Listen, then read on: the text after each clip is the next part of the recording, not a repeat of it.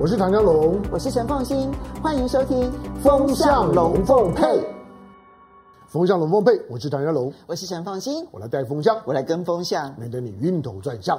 最近呢，亚洲的风向到底是平静还是不平静呢？嗯、好，我们今天呢邀请两位来宾呢，跟大家好好谈一谈。当然，包括了习拜会，还有包括其实蛮重要的未来发展。嗯日本真的会射中程导弹吗？嗯、好，这一点我们其实你要注意，它也是一个潜在的一个大问题。那我们今天邀请的两位来宾呢，第一位是大家非常熟悉的赖玉谦赖老师，大家好，主持人好，观众朋友大家好。第二位呢，也是郭正亮郭老师，月亮配，平安好。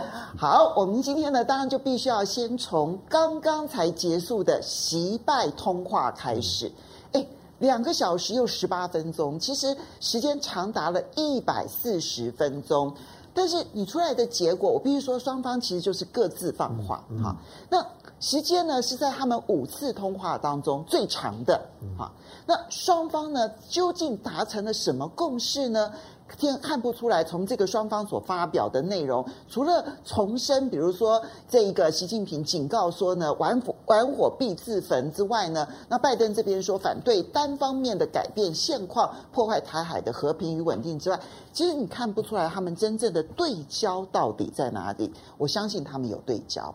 那么之前一直传说的关税啦，或者是传说出来的乌克兰的这这个这个战局，看起来只是一个过场。真正谈的是什么呢？我们看到美联社还有法新社出来之后呢，就告诉大家说，这一次通完电话之后呢，双方同意未来将要举行面对面的会谈。可见的事情已经大到双方必须要坐下来，双方面对面的谈。才能够真正的解决。其实不是只有美联社跟法新社这样说。其实我看到了新华社，他特别的去强调，双方都认为必须要再进一步的强化双方会谈的关系。可见的这个面对面的会谈，不是美方单方面要求的。那么中方显然也认为，这个面对面的会谈是极为重要的，是要解决什么问题？是不是跟裴若曦的亚洲行有很大的关系？我们看到裴若曦呢，也在同时公布了他的亚洲行，包括了要去日本、要去印尼这些国家，里面没有，还有新加坡，可是里面没有包括了台湾。台湾，但也并不代表他就确定不会来台湾。嗯、所以玉谦，你怎么去评估这一次的习拜通话？他们到底解除了隐性了吗？还是这个隐性始终存在这个地方？隐性当然始终存在啊，因为目前来讲，中美之间没有任何互信的基础了。中国大陆完全不信任美国，我觉得这个才是一个最大的危险。以往中国大陆对美国的领导人啊，他们的讲话多少还是会考虑再三，而且不只是说啊听其言观其行，基本上来讲还是有一定的可信度。例如说。在美国的前总统奥巴马时代，更早之前，他们的美国的总统跟中国大陆的对话中，我觉得中国大陆相信或是接受的比例至少有六成到七成，但是现在是一成都不到，因为从特朗普就是川普一直到拜登，中国大陆对于美国的领导人、政治人物的讲话，我实在是不太愿意用脏话，所以我只好用形容词来描写。这形容词就是说，我们有一些人吃了一些食物，吃进去以后经过消化，到最后转化成为气体排出去，就是那个气体排出去，我们就把它称之为啊某一个单字。那那个单字是臭不可闻的话，我想对于中国大陆来说，美国现在的领导人讲的话，大概就是那一个臭不可闻的单字了。为什么会这样子呢？您看，在上一次的讲话中，啊，就不是习近平哦。因为习近平跟上一次跟拜登的讲话是三一八三月十八号，拜登一直跟习近平承诺，他对于中国大陆是誓不亦无意，讲的斩钉截铁，如此的明白，嗯、对，誓不亦无益。但是结果做的完全是另外一回事。那大陆在上一次王毅啊跟呃布林肯的时候，就把清单列出来了。也就是你的事不亦无益，其实是事有亦有益。那也就是把他的所有的事情全部都列出来。你说你不搞冷战，你怎么搞？你说你不颠覆政权，你怎么搞？你说你无意怎么样，你怎么搞？全部都把它列出来。列出来以后公诸于世，然后再提交给美国，说你这个清单你自己看清楚，你是不是言而无信、言行不一、表里不一？那这样的一个国家的领导人，其实你想想看，对中国大陆做到这个程度的时候，其实严格上来讲，美国的颜面应该是扫地了，因为我公然的、直接的就打你的脸，直接的打你的脸，然后美国人还厚脸无耻的。厚皮的厚的脸皮的，然后我还要再给你讲电话，再给你讲电话，请问一下，对中国大陆来讲，可信度到底有多少呢？可是跃迁，你要，可我觉得在这些这一次之后，你看到美国刻意透过美联社放话说，双方达成一个初步的共识，要适当的接触，然后同时要安排面对面的会谈哦。因为面对面的会谈，我们知道在疫情之后呢，其实对于中国大陆来讲，反而是。比较少见的，所以显然双方都同意。其实这件事情双方还非得坐下来谈不可。你同意他们最后会面对面的会谈吗？当然会面对面的会谈呢。但是问题就是说，本来是一件很容易的事，怎么搞得这么复杂呢？例如说，在冬季奥运的时候，有这么多的国家的领袖到中国来，难道不就是面对面的会谈吗？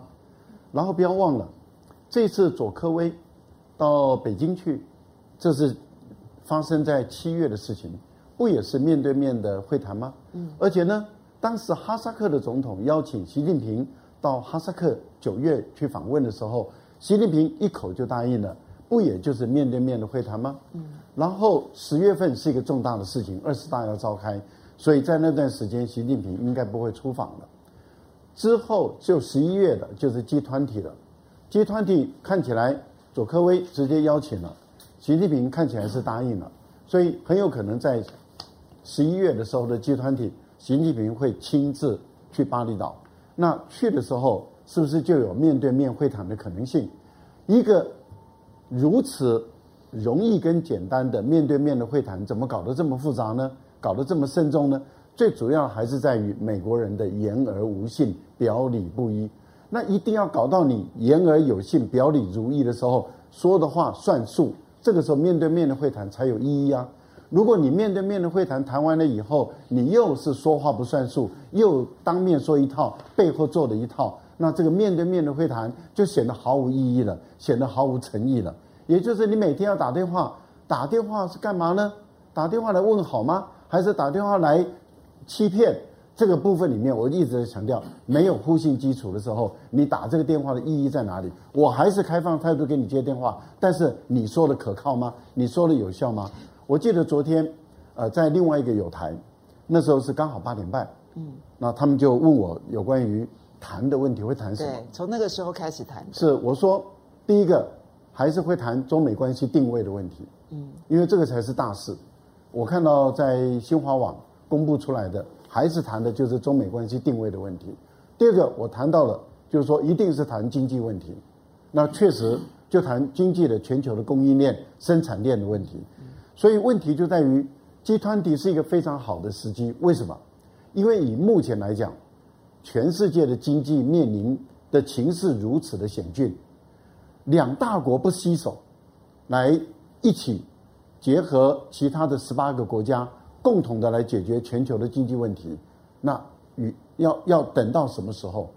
所以中国大陆，我觉得习近平是出手在帮佐科威了，因为佐科威印尼的总统很清楚知道他是主办国，而他的财长的会议已经失败了，嗯，他的外长会议也已经失败了，两个这么重大的会议都失败，那集团体没有联合声明，没有解决全球经济问题的举措，那全世界今年该怎么办？明年该怎么办？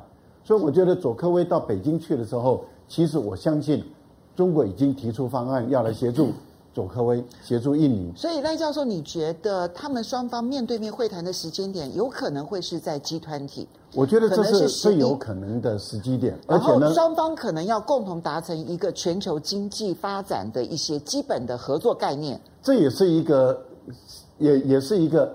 风向球，也就是说，因为双方同意部长级的，他们开始在接触了嘛。那开始有工作人员接触的时候，就可以看出美国的诚意与否。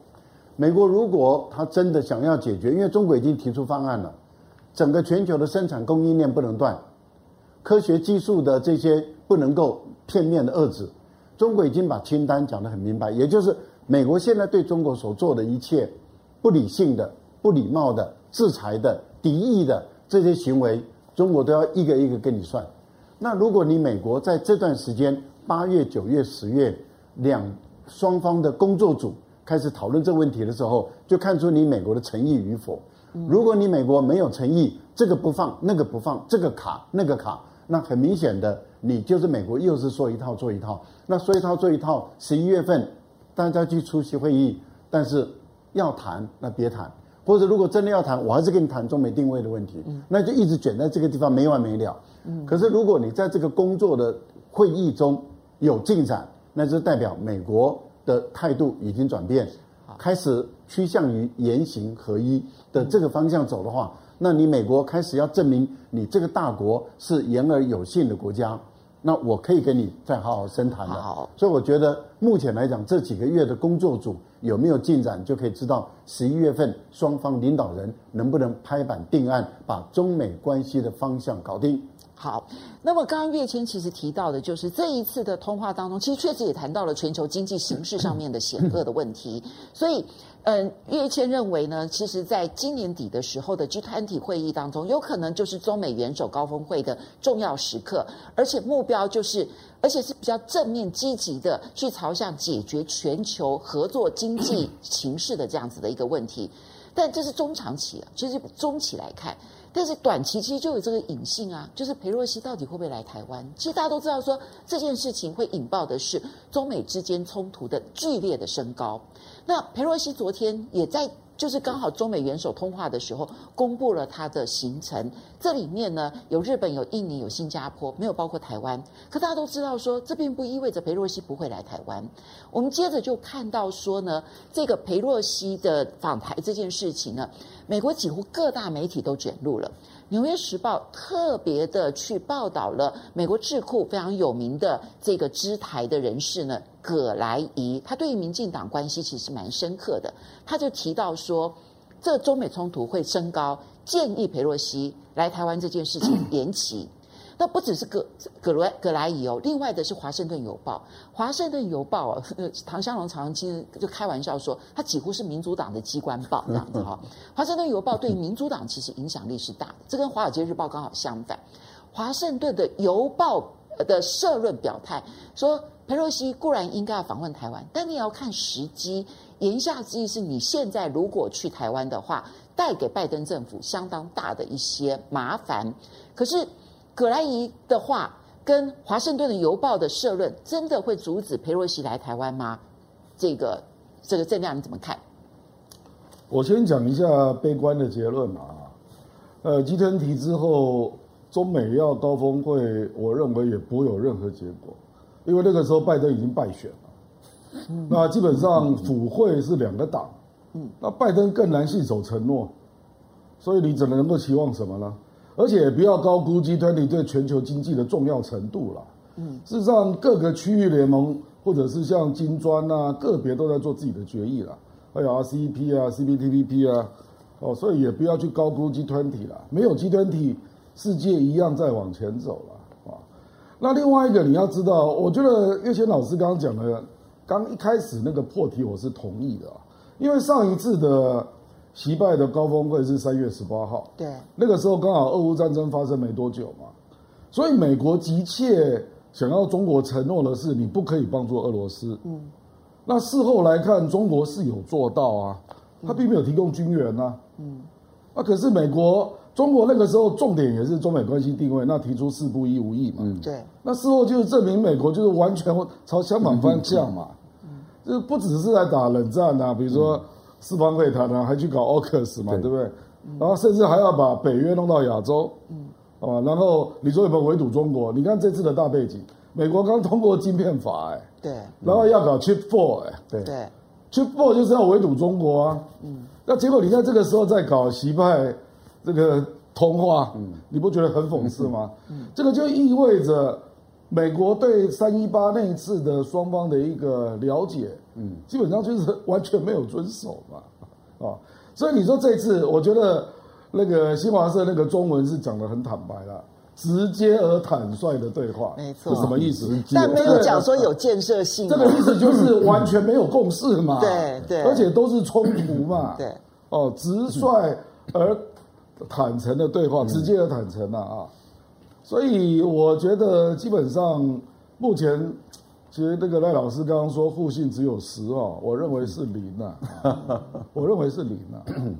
那目前的状况是这样啊，就是确实啦，华油那个葛莱仪事实上，我觉得相当程度代表了 Kirk Campbell 的看法，嗯，因为 CSIS 那个时候是 Kirk Campbell 当董事长嘛，嗯，可是这些理性的声音未必能够影响 Pelosi 了，因为 Pelosi。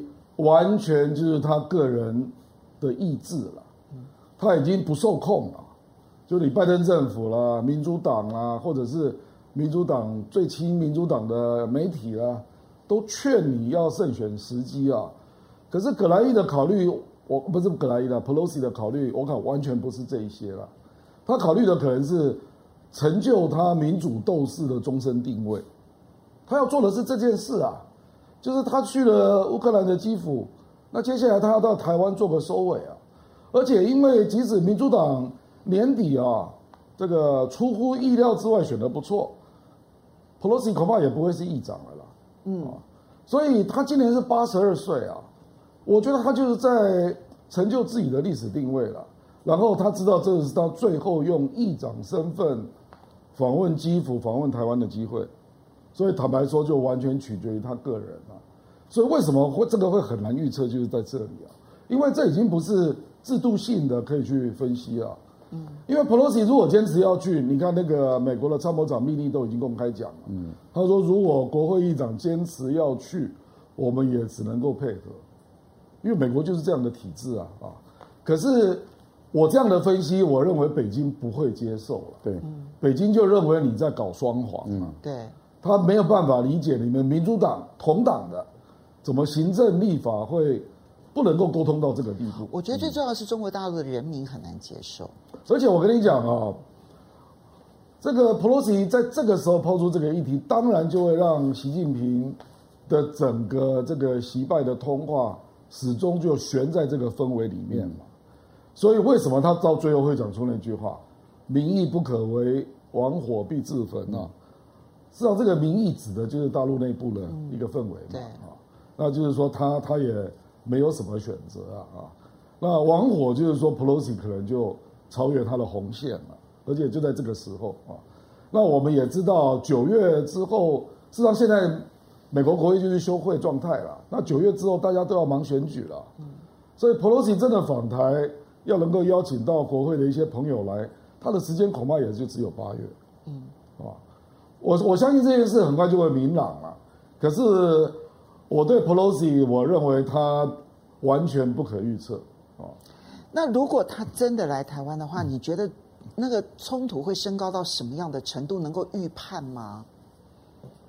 我觉得你你去对比一下一九九七年四月 Gingrich 来台湾那个整个的脉络哈，跟这次是完全相反。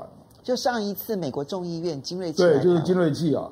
金瑞气是共和党，嗯，那时候执政是克林顿啊，对，是民主党。然后他是先去中国大陆，再来台湾，嗯，而且那个时候是一九九六年台海危机之后，嗯，那基本上美国、中国大陆跟台湾都希望缓和那个氛围，嗯，啊，而且你要知道，李登辉在九六年当选第一任民选总统啊，他的就职演说标题是“开创中华民族的新纪元”啊，是，他也是要缓和那个氛围啊。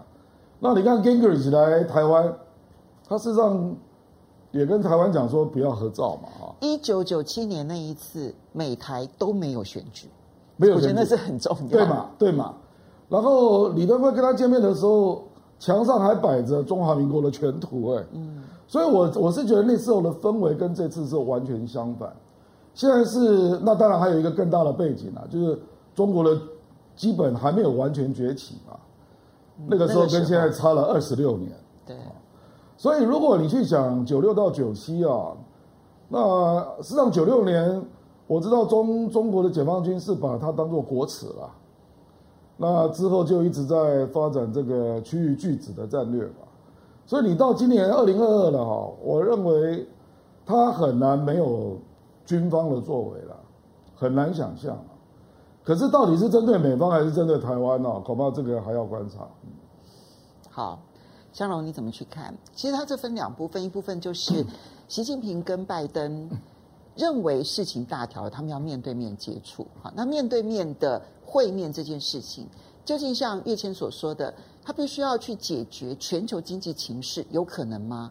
又或者是说，他们可能必须要拆解放在中美或者是台海之间短期之内你看到的这个隐性，究竟是哪一个部分？因为这两个多小时的会谈，很明显深入、直接、坦率，但没有建设性，这点是非常重要，就没有任何的共识可言。但短期的隐性，大家都知道，就是佩洛西到底来不来台湾？嗯其实，当你看到《华盛顿邮报》要用社论来建议佩洛西要延后来访台湾，你就知道白宫的游说失败了。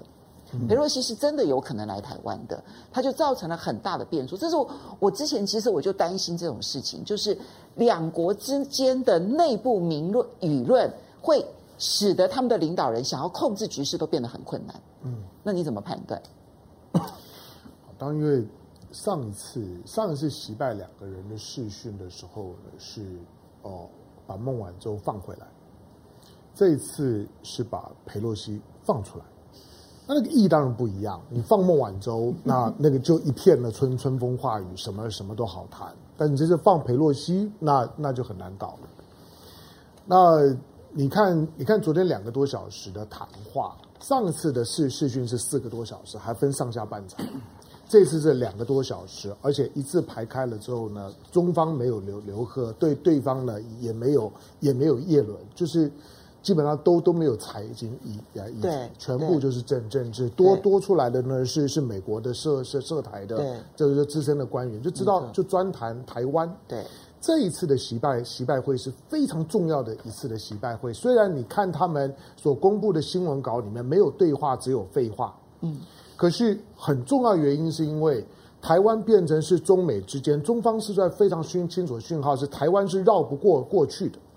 在过去四次的谈话里面，有没有谈台湾？有，但是台湾呢，大概都是一开始简单十分钟的交代立场之后呢，跳过去我们谈其他重要问问问题。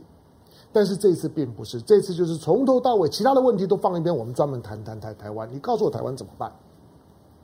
那这当然跟裴洛西是有点关系，但不完全是是是裴洛西了啦。就是说，既然你裴洛西的议题雕雕出来了，丢出来之后，我认为北京方面现在就就是就是顺藤摸摸瓜。既然反正反反正你你你都已经都都已经呢，动不动就拿这东西试探我。裴洛西这个时候八月如果来，你是在你是在挑挑战现在呢习近平在他即将展开第三任期的时候，他在大陆的威信。我如果挡不住你，那我那我这个第的第三任期接下去操作起来，那个气氛呢就会差很多。那裴洛西会不会来？我觉得现在是有是有悬念的。虽然 虽然我不认为像像是美国这种规格的政治人物啊，在行程公布了之后还会搞偷袭。哦，裴洛西常干这种事情，他不止一次干过这件事情。他在大家大家在讲是他在当当年呢到天安门的时候，不过他在别的地方也搞过这种事情。但是但是在那个时候他不是议长。对啦对啦。对，但是现在呢，当他作为国会长，需要有美国的军方。你看呢，我我们在两个礼拜之前特别在节目里面谈到了雷根号，雷雷雷根号到南海那边转了，一直在在在在那边转。他他从菲律宾海穿过来了之后，本来以为说要去越南，没有，然后到了新加坡，新加坡休整五天回来之后，就在呢在地方慢速行行行进，在 stand by。你同样的，你看到最最近最近大陆解放军是有动作的。你看到他的他的台湾当面离台湾最近的那个大的空空军的机场，那个龙田机场，现在呢几乎呢大量的战战机进进驻。我我我让你拍啊，你当然知道我大量战机进驻啊。同时呢做好了所所所有的空优的准备，大家呢军方都已经把姿态都已经坐在那个地方，都都都等着，让你裴洛西知道，就是说我不是讲假的。那拜登跟习近平这一次因为其实除了台湾问题之外，就并没有谈谈其他的东东西。其实其他的问题都是点到为止，就意味着那就是附带的。其他的根本就不就不是问题。我管你什么关关税不重要，我们就没谈就就就就谈台湾。嗯你就告诉我台湾问题怎么办？所以两个小时的时间呢，扣掉扣掉翻译，大概一个小时，大概我估计了，大概四五个轮轮轮轮回了，大概都在呢针对台湾问题。台湾问题绕不过去这件事情是这一次的习拜会的重点，就是以后很可能就是告诉你说，如果我们不能够对台湾将来中美双方在面对台湾的时候。不是嘴巴上面讲，我再也不不不听你讲讲什么三公报啦，什么什么台湾关关系法的，不要跟我来来这套。我要我要知道的是，如何在台湾的周围的这块，我认为是属于中华人民共和国主权范围之内，而你美国动不动就要进来，包括台湾海峡，我们如何在这地方形成一个可操作的行为模模式的定义？就是你的、你的、你的所有的机船舰呢，在这地方附近活动的时候，你要怎么通报我？你要让我如何能接受？刚刚呢，刚刚郑亮提到了，就是 A to A D，嗯、我们讲的 A 呃 A to A D，这这次已经近乎到十座，嗯，近乎到十座的 A to A D。我说 A to 很很很简单，A to Anti Access 就是禁止进入，简单翻译。嗯后面的那个 A D 呢，Area Deny 呢，就这个地盘是我的，你竟然要经过我同意。句子句子战略。对，所以这一次呢，其实以这一次的，就是说呢，习拜会来讲，我认为他已经进到了 A to A D 的习，就是说这种实作的层面。实作就是说，除非我们在这地方能够形成一个中美两军在台湾周围海域的相遇准则，那个相遇准则如果没有出现以前的时候，我我估计未来。大陆方面呢，跟美国呢谈任何事情的时候呢，都会把台湾推得非常的这的前面。我要你给我一个确定的讲法，没有以前呢，其他的问题呢都很难解。至于裴洛西会不会来，裴洛西当然想想来啊。我说他跟蔡英文是要来约在台湾要殉情的，他们殉殉选选选选情啦，因为他们两个人呢都有选情的考虑，他们两个人是相约要殉情的。蔡英文在这地方等等他，今年底如果如果如果就是说。民进党的这次的其中选举选败了，蔡英文也很麻烦呐、啊，他要辞党主席啊，相约要抢救选情，对，就是对对了，就是我我的，我就说要要殉情殉选情。那那蔡英文如果如如果如果选选输了，他要辞党主席啊，他会跛脚啊，你可以想见的，民进党一定一定群雄并起，跟二零零六年之后的陈水扁一样啊，就准备烂到底啊。同样的，裴洛西也一样啊，裴裴洛西不只要追求他的历史定位，他只要。只要民主党在众议院选输了之后，他就啥也不不是。我告诉你，他的众议员是一定上的，他众议员他那个选区他一定上，可是选上了没有用啊。当你如果只是一个阳春的众议员，两两年选一次，我管你多少岁几任都不重要。众议院的议长的身份是他唯一的护身符，他是有可能去挑战的。所以现在呢，彼彼此之之间，你看到的美军也好，或者解放军也好，我认为这次的准备都不是假的。而最妙的是，台湾好沉默。台湾非常的沉沉默，两只狗在在咬的时候呢，那个尾尾巴在在咬狗的那个尾巴都没有都没有声音。可是现在就是一个尾巴咬狗的情况。昨天的昨天的习习拜会不用看内容，没有任何的那个内容，大家就吵恶架而已。就基本上面呢，就是呢逼着大家呢对台湾问题呢要要要摊牌，讲了半天都还在技术性的细节，没有任何的进展。这会让我想到季新吉在前一阵子才提醒警告。千万不要把台湾问题推到中美关系当中的最前沿，因为一旦把台湾问题推到中美关系的最前沿，中美关系只会恶化，永远没有任何好转的可能性。这会让我想到今天的这个习拜通电话，其实正好就是季辛吉的警告。那我们回应几位好朋友的留言了，王泽，谢谢你的 donate，他说，呃，龙亮千军刀俎亮丽跌登场。其实 他们当然就就其实有很多人认为说啊，就让这个裴洛西飞台湾也不好，也也不错啊。他们很多大陆的网友认为，这反而就变成了统一的一个契机哦。好，保尔，谢谢你的董内。他说他不赞成老郭所说的，大陆不理解美国的三权分立。其实老共没开放，呃，开放了也已经有四十年了，没有那么 low。但是他认为大陆是站在国际法的角度反对裴洛西访台，因为一个中国和承认中华人民共和国政府代表中国是美国政府的承诺。国际法上面，美国政府其实是包括行政、立法、司法。中国大陆才不管你内部怎么分，裴洛西访台就是违背了一个中国的承诺。哈。好，陈 Sophie，谢谢你的抖内，他喜欢今天的来宾，喜欢今天的节目。然后 Is Why，谢谢你的抖内。然后吴夏阿蒙，谢谢你的抖内。他说到周末了，就想听听大家对于裴若曦的评论，因为感觉上面中美都骑虎难下了，感觉是要出大事了。那么，嗯，这个，嗯，Ashley Views 他问说，为什么不去问一问，到底谁请裴若曦在这个时候来访台湾的？嗯我觉得我也很好奇，然后谁去放消息的？我觉得到现在都是一个很大的问号哈，因为放了消息让这件事情骑虎难下，好，所以我觉得这件事情在历史上面会有一个重新的把它调查的更清楚，因为它引发的问题其实是很大的。好，不过接下来我们再来看另外一个潜在的。到目前为止，在台湾内部没有很高度的去重视它，但事实上，它对于整个亚洲情势影响也是非常大的。最近传出来说呢，美军现在已经开始在启动，要在日本的西南诸岛，哈，你去想日本的地图，日本的西南诸岛去设置中程导弹。如果这件事情真的成真的话，其实它对于其实亚洲动态都影响非常的大。所以你看到中国大陆反应非常的激烈，好，那他们就要强调说，如果日本真的在他们的西南诸岛设置美国的中程导弹的话，中方必定坚决的反制。我这边请教一下月前，如果有关系日本的舆情的话，其实，在西南诸岛，日本的西南诸岛要配置反制中国的军力这件事情，其实日本讨论一年多了。嗯，内部其实有很多的声音，赞成的、反对的，通通都有。可是这件事情如果成真，它的影响到底是有多大？哦，是这样子哈。导弹我们一般来讲，五百公里以内的，我们就叫短程。嗯，那当然，其他的计算方法就不一样。有一种计算方式是五百到五千以内的，就是中程。那有一种计算方法，他认为说是五百到两千五以内的，就是中程啊。那中程导弹跟啊这个长程或者是洲际导弹最大的差别在哪里？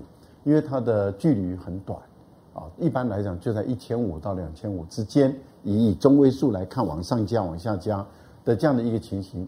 您想想看，因为一般来讲，这种中程导弹，如果它又是超高音速的导弹，它从发射一直到飞行到对方它所要击落或是要攻击的目标，它的时间。非常的短，时间非常短，所以它的反应通常都会来不及。那还有一个部分就是，那就很难拦截了，啊，反应太短，很难拦截，而且它可以装核弹头，而且它可以是精准的制导的导弹。这样的情形下，对于中国的这个战略的城市，或者是中国的战略的军事要塞，就会构成威胁。也就是说。如果它是装的是核弹头，那对于中型以上的城市、战略型的城市，一下子几枚，整个把城市毁灭，这个可能性是存在的。所以，以前这个威胁性跟在古巴设这个核弹头的飞弹，对于美国的威胁，它等同吗？等同，事实上是一样。您想一想，特别是讲到西南诸岛，就日本的西南诸岛。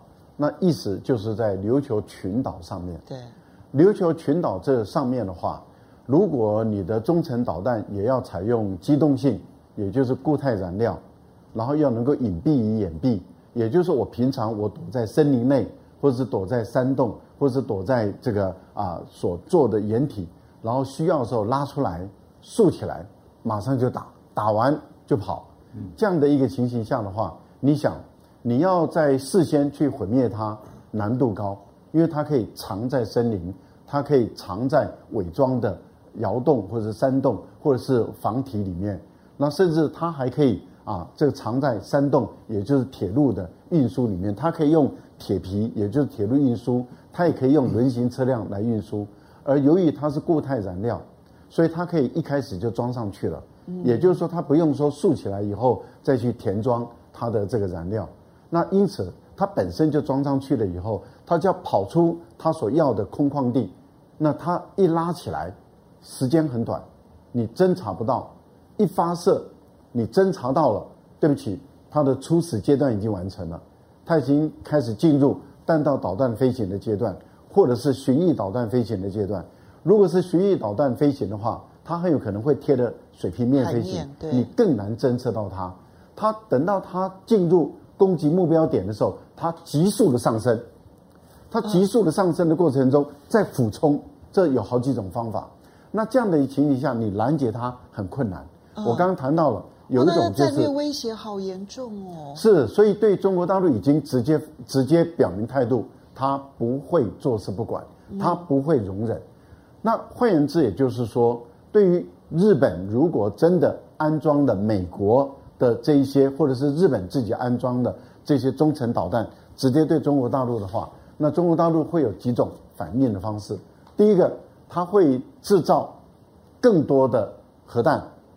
中程的核弹，完全覆盖整个日本的全境，包括它的战略城市，包括它的工业经济板块，包括它的军事要塞，也包括横须贺金港、普天间基地，也就是美军跟日军所共同使用的这些所有的军事基地。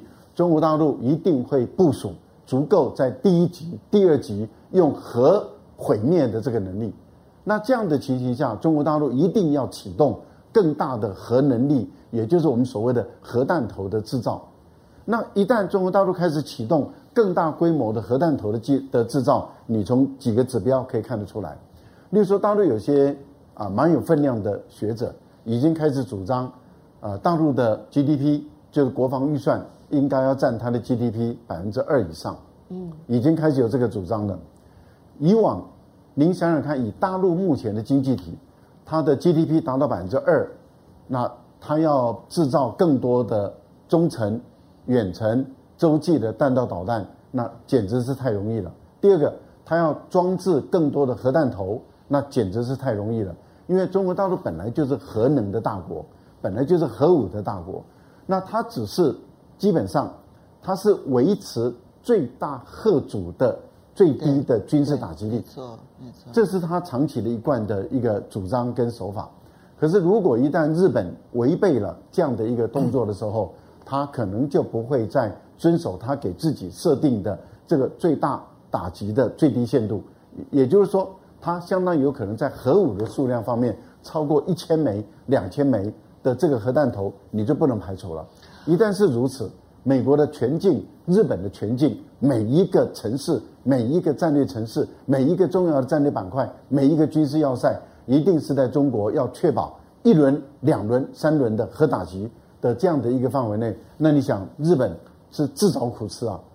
所以我觉得大陆一方面会阻止日本做这个事，二方面会采用更强而有力的核吓阻的方法来告诉日本人：你如果这样做的话，你整个日本一亿多人口一定是在中国大陆完全的摧毁、毁灭的。这样的一种打击力，这个是可怕的事。当初俄罗斯跟就是前苏联跟美国，其实他们一直在发展核武，就是一种相对的。没错。可是问题就在于，日本现在只有中国的三分之一不到。嗯。一般估计未来是四分之一不到到五分之一不到。一个这么小的一个中型国家要去挑战这么大块头的中国大陆，我觉得日本人军国主义简直是在玩火，军国主义简直是自不量力，而且这些军国主义者。我觉得他们自己在自寻灭亡。好，刚刚岳谦呢，把这一个设置中程导弹所产生的那一个效应，其实呢讲得非常的清楚。我觉得不愧是军事专家。我为什么要用古巴危机来形容啊？因为呢，古巴危机是公认是在二次世界大战之后最有可能引动核子大战的一次重要的一个事件。那你如果去想象那个设置在门口的那个中程导弹对于中国大陆的威胁，其实那个反制其实就可比当年的那个可能引爆第三次世界大战的核子威胁的时代。这件事情其实呢，在日本内部讨论了相当长的一段时间，可是到今天为止，日美还不断的有讯号出来说，好像要设置。到底他会设置还是不会设置？要如何的来看待？郑亮，这个中程导弹如果不是核弹啊，事实上没有什么意义了，因为它就只有点的攻击啊，它并不能够构成一个面的攻击啊。那可是日本它会卡在它的非核三原则啊，就是它不生产、不拥有、不引进。这个即使是美国施压要部署，也算引进哦。对啊。所以日本怎么面对自己的非核三原则？我觉得这个一定会引起日本内部非常大的内乱啊，反对的声音非常之大了啊，所以这个不是那么简单的，就是说。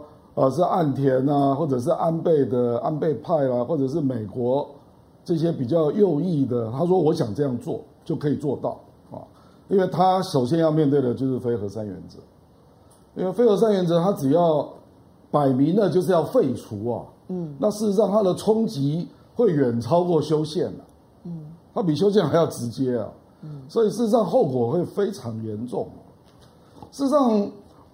确实如此啦，就是说，中国如果把它的国防预算它增加到 GDP 的两个 percent 嘛，嗯，那至少就是三千五百亿美元以上。对，对。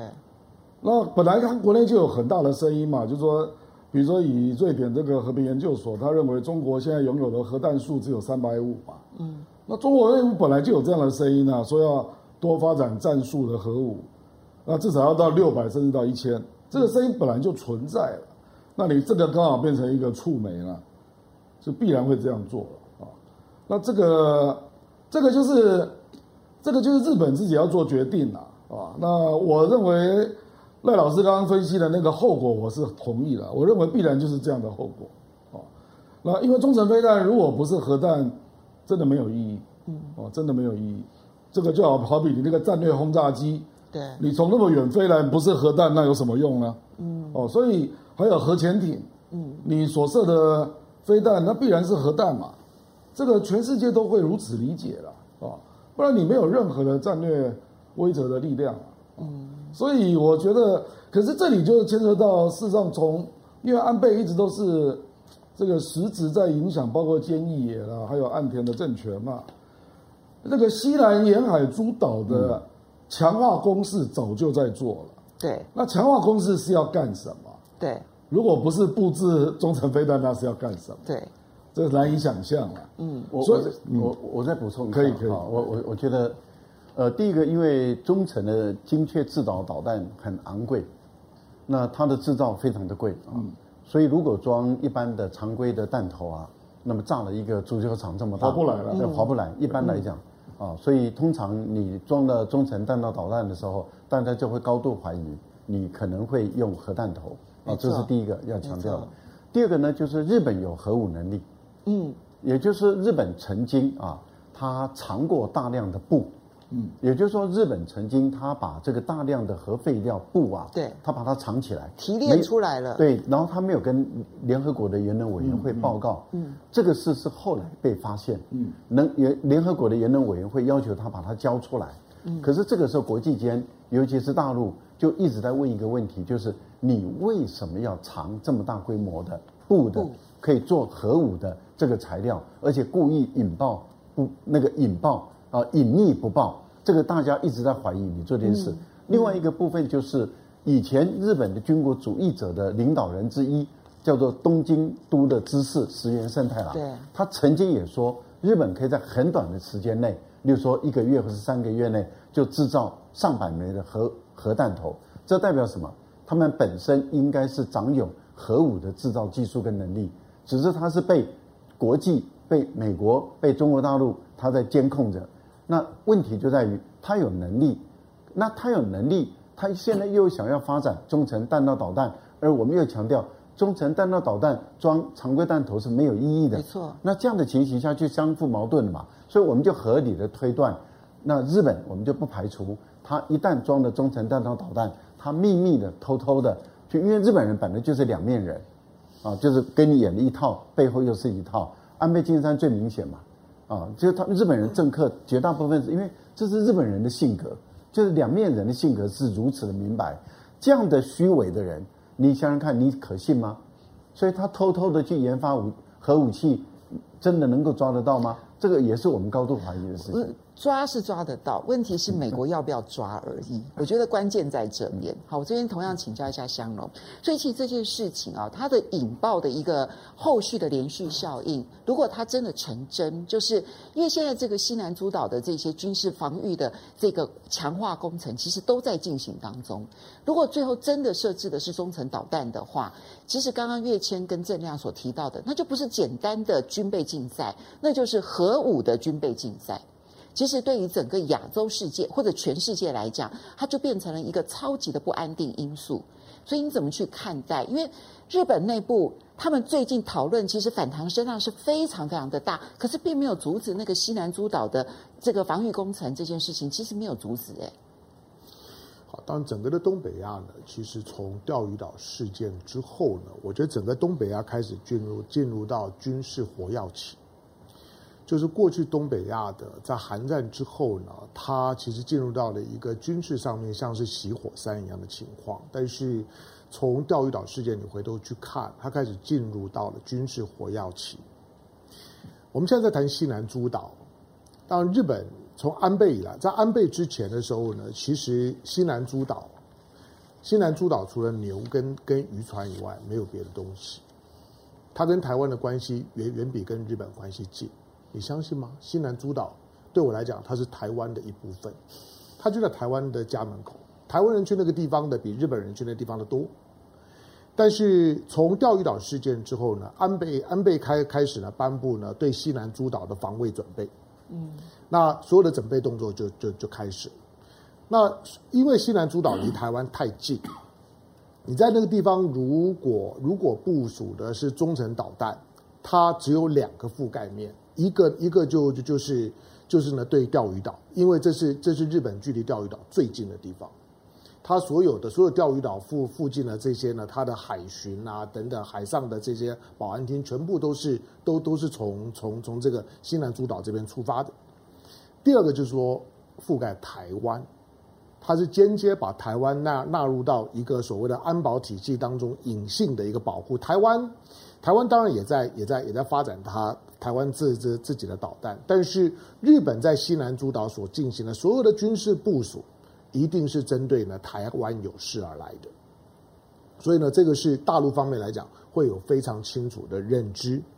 当对日本来讲，眼前整个的整个的自民党在安倍遇刺之后，整个的自民党呢，其实最近深深困扰于他们跟统一教之间的关系。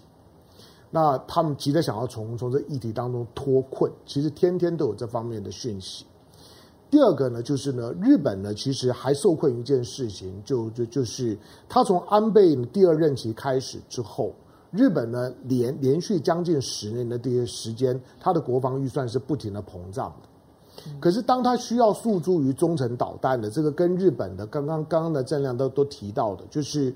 就就就是有有关于非核非核议题的时候，他要丢出中程导弹的时候，我认为它意味着日本本身要用它的国力去支支撑一场军备并竞赛已经到极点了，他很难的再用常规的方式去支撑一场呢，跟周围假假定呢是朝鲜，但实际上面是中国的军备竞赛，所以呢，他想要用核武去强化他的他自己。当然，这个一定会引起了中国方面的激烈反应。但是对日本来讲，他们从安倍安倍时代，他在经营西南诸岛，把西南诸岛西南诸岛正式的那边，其实是在安倍的时代。再过去呢，西南诸岛对日本来讲就是个偏远的，不能够在偏远的地方。对，他们连连冲绳本岛都搞不定啊，更搞不定西南诸岛。没错，西南诸岛就像与那国岛，过去有很强的呼声，他们要并入台湾，他们不要不要跟日本人在一起。那这些呢，都都是西南诸岛真正的那边呢，是这十年的事情。所以你看到他对西南诸岛的驻军，然后呢，整备港口经营，其实对他来讲呢，是强化，把西南诸岛冲绳化，把冲绳内地化。这个是呢，他要强化他对整个冲绳，对所谓我们的琉琉球群岛的总体的准备的一部分。那当然这个时候呢，大陆方面呢，会会怎么反应？我觉得是一个谈判的姿态了。眼前，因为今年是中日建交的五十周年，日本才刚发表过他的防卫白白皮书，岸信夫才刚发表过他的防卫白皮书。防卫白皮书的简简报里面，我不知道大家有没有看，它有三个 focus，focus one 就是中国的中国的军事现代化太厉害了。嗯，换句话说，中国军事的现代化、AI 化、科技化是日本防卫白皮书关注的第一焦点。它里面特别强调了，就是中国的军事的现代化、海上的行动能力的大幅的增增加，以及你看中国跟俄罗斯之间的联联联手，还可以呢在日本绕来绕去，他当然没有安全感啦、所以他会他会提，但是我认为他不会做，因为美国也不见得觉得这是一个 good idea，但是他一定会引起中方的反应，当做是一个谈判的筹码。好，所以你觉得不会实现，嗯，但是它会成为中日之间关系很重要的谈判的焦点。嗯、那我们先来回应几位好朋友，保尔，谢谢你的 donate。他说，我们有没有关注韩韩这个朝鲜半岛的这个局势？嗯、因为尹锡悦说要先发制人，嗯。金正恩说会把尹政权全部消灭。其实大家想一想，像不像七十二年呃七十二年前这一个韩战爆发前的这个局势？没有啊，他们最近呢，南北韩都说他们要参加乌克兰战争。好，今天普京会不会效法斯大林的故伎，在远东新开一个战场？毕竟东亚冷战其实并没有结束，嗯、这也可以再关注。奉劝我小补你一件事啊，韩联社昨天公布一个民调，尹锡悦民调跌到三十二。对，你都不知道那个尹锡悦的那个民调崩坏，只有一个人可以跟他比拟，就是拜登，史上最快。对对，我们等一下会提到拜登。好，螃蟹，谢谢你的抖内，然后 Danny 会谢谢你的抖内，他提到说，嗯，他你不他不认为说台湾问题是习拜会通话的重点，因为会议的题目一定很早就确定的。但是裴洛西的议题最近才发生，肯定会谈，但不可能是对话的原本目的。嗯、这件事应该交给两国的外交部再谈。嗯、好，这是丁宁伟的。不是外交部了。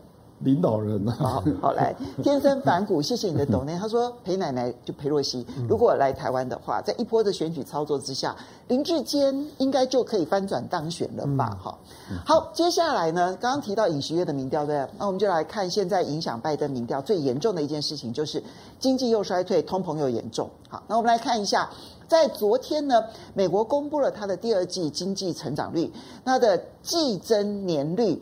是负的百分之零点九啊，那因为它第一季已经是负的百分之一点六，连续两季的季增年率负成长这件事情，在技术上来讲，金融界的人认为它是衰退。当然，在经济的这个实际认定上面，可能不会把它认定为衰退。但这件事情又出现了一个很有趣的现象，就是呢，经济面的坏消息常常是金融市场的好消息。因为觉得快衰退了，你联准会应该就不会大幅升息了吧？所以我们看到呢，其实美国联准会现在究竟升息幅度该有多高，已经形成了两难。升息的速度太快，那它可能会造成经济更严重的衰退；但是如果升息的速度不够快，又没有办法抗通膨，在这个两难的局面当中呢，拜登的民调现在公布了。再创历史新低，哈，达到了百分之三十六。这个呢是由易普所他所做的民调，以他们的民调来讲，这是他们的新低记录。所以，玉谦你怎么去看这件事情对于美国政局的影响？拜登如果是他所领导的民主党要在年底的选举啊赢得其中选举的胜利，或者是啊再过两年啊这个美国总统的选举，民主党想继续执政的话。我觉得他一定要先赶快解决他的国内的经济问题。那他国内的经济问题，其实他就有一个办法解决，这是我们很持平的来说，也就是跟中国大陆合作，这是他唯一能够走的路。但是问题就在于，悲剧就在于他们没有办法。对，我觉得没办法走跟中国大陆合作的路。这个最主要的是，他们自己本身搞民粹主义，把自己僵住了。先是共和党的特朗普，他搞民粹主义，而当时他们为了选举。民主党的拜登也搞民粹主义，那也就是一切的错都是中国的错。一旦形成了这样的一个民粹主义的氛围之后，他们要再回头就很难了，因为共和党会咬住他不放，而且在当时选举辩论的过程中，他们怎么去攻击抹黑中国大陆的，那么都会被咬住不放。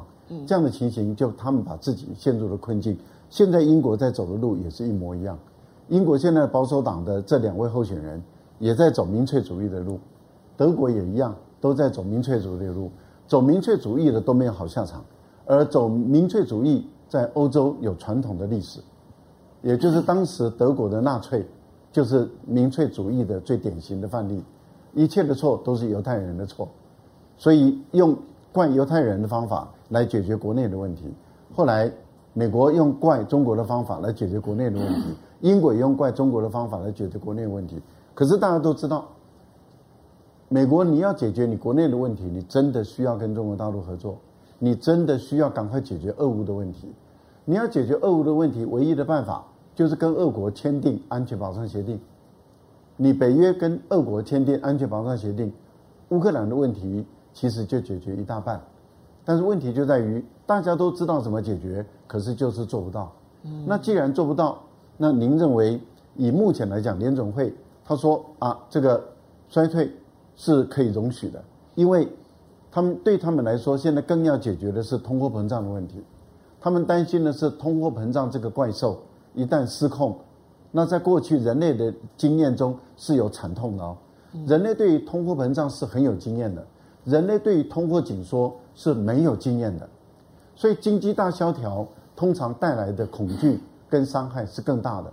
但是由于我们通货膨胀的发生的频率是比较高的，每一次战争或是大动乱或是大饥荒带来的通货膨胀，人类很有经验。所以都知道该怎么做，因此你看到了联准会，它目前来讲，它比较解决的就是通货膨胀的问题。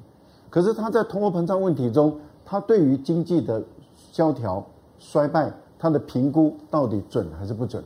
会不会会不会评估错误？会。如果一旦评估错误，造成的是经济的大萧条，那这个全世界的灾难就来了，不只是美国人的灾难，而是全世界的灾难。其实对我来说，我最担心的就是联准会的评估错误。因为不要忘了，耶伦他之后来他也承认，他当时的评估是错误的，所以才造成今天的严重的后果。那现在的联准会的鲍尔，他的委员会的委员们，如果他们再度的犯评估上的错误，而把这个衰退认为只是暂时的、技术性的，明年就会回来，顶多后年就一定回来。而如果它不是的话，那美国进入经济的大衰退，那一九三零年代的大萧条会不会在美国重新再出现？这个才是我们最可怕的事情。好，所以这样怎么去看？现在当然我们其实已经看到，就是停滞性通货膨胀，在一九七零年代的时候，影响全世界经济最大的一个现象。问题是它会持续多久？刚刚其实跃谦讲了一件事情很重要，就是说美国联准会的决策其实它影响的不止美国，它影响的是全世界。现在的情况到底有解还是无解？坦白说，你要我信任联准会，我真的是没有办法信任他。他从去年到现在，他没有一次预测正确的啊！你叫我怎么去相信现在的联准会呢？那有解还是无解呢？郑亮，这个联准会本身就错误，那再加上拜登，那就更无解了。嗯，事实上，现在已经七月底了啊，距离选举只有四个多月。所以拜登跟这个叶伦都是报喜不报忧了，对，必然如此啊。事实上，他们自己心里非常清楚，他还要说，呃，这个只是暂时的衰退，技术性的衰退。他们说没有衰退，只是经济成长放缓。那去年十一月，他也说通膨是暂时的，今年六月以后就会解决啊。那通膨的部分，叶伦后来承认错误。那这个衰退，他也打算在败选之后宣布他错误啊。基本上他们不可能在选前呢、啊、再大幅的升息了，嗯，因为这必然会造成股市的崩溃，然后造成融资的更加困难啊。所以目前已经定案了嘛，就是七月升完三码，那八月休息，九月再升两码，那之后基本上是没有啊，基本上是没有啊。也就是说，可是事实上很多人去调查今年以来的通胀啊。发现俄乌战争发生之前，美国的通胀就已经超过七趴了，七点九，对嘛？高达七点九，对，七点九。所以你去想一想啊，就是俄乌战争到现在也是不九点一啊？嗯，对。所以之前是什么原因造成的呢？不就是你滥发货币吗？对。不就是你供应链阻塞吗？对。那那些原因跟俄乌战争哪有什么关系？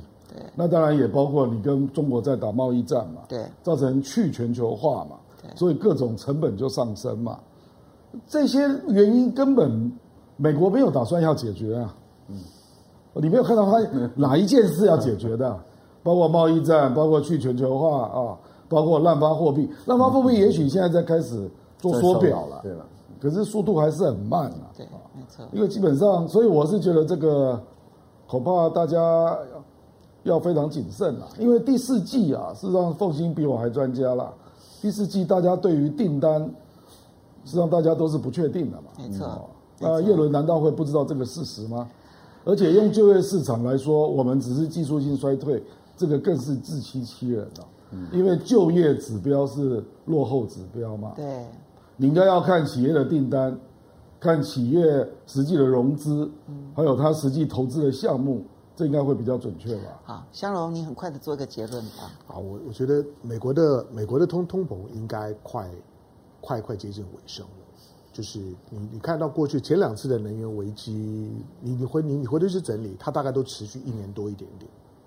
就一九一九一九七三年到七七四年，一九八零年到八一年。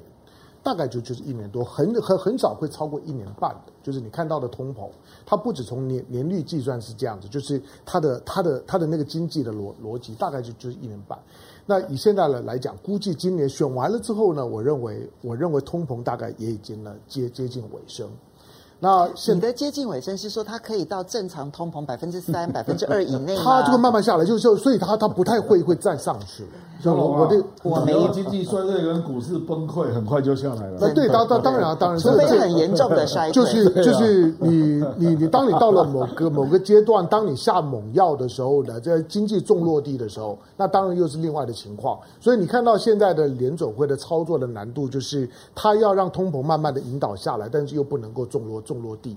但是我觉得对全球经济的影响是另外一个面向的问题。我们刚刚讲到的就 G20。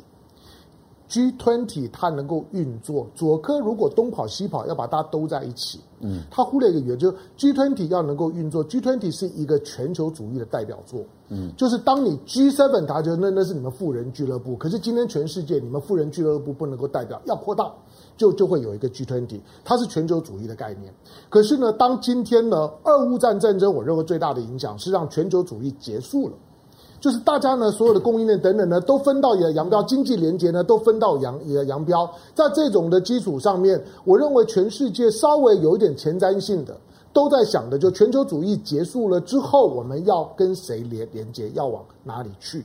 那这才是接下去影响经济表现真正关键的原因。好。我们要非常谢谢几位好朋友的抖内支持，因为时间的关系啊。Alan Lu，谢谢你的抖内，然后 H Reviews 啊，谢谢你的抖内。他说：“我亲爱的龙凤亮亮哥，帅帅赖老师们，别忘了你们的微笑。”我必须跟你好，因为我特别要有感，我要回应这件事情。其实，在讨论的过程当中啊，我是很想要继续微笑的，嗯，但是所有的话题都让我觉得沉重到呢，我笑不出来。我要非常谢谢，谢谢你的支持。但是我最后为了大家笑一笑，可是我必须要承认，这世界其实确实会让我们要注意变化还非常的多。安全带绑紧，哎，对对对对对对对对。对，好，安全带绑紧。要非常谢谢大家的支持，不要忘了下个礼拜同一时间，风向龙凤配，下礼拜见喽，拜拜。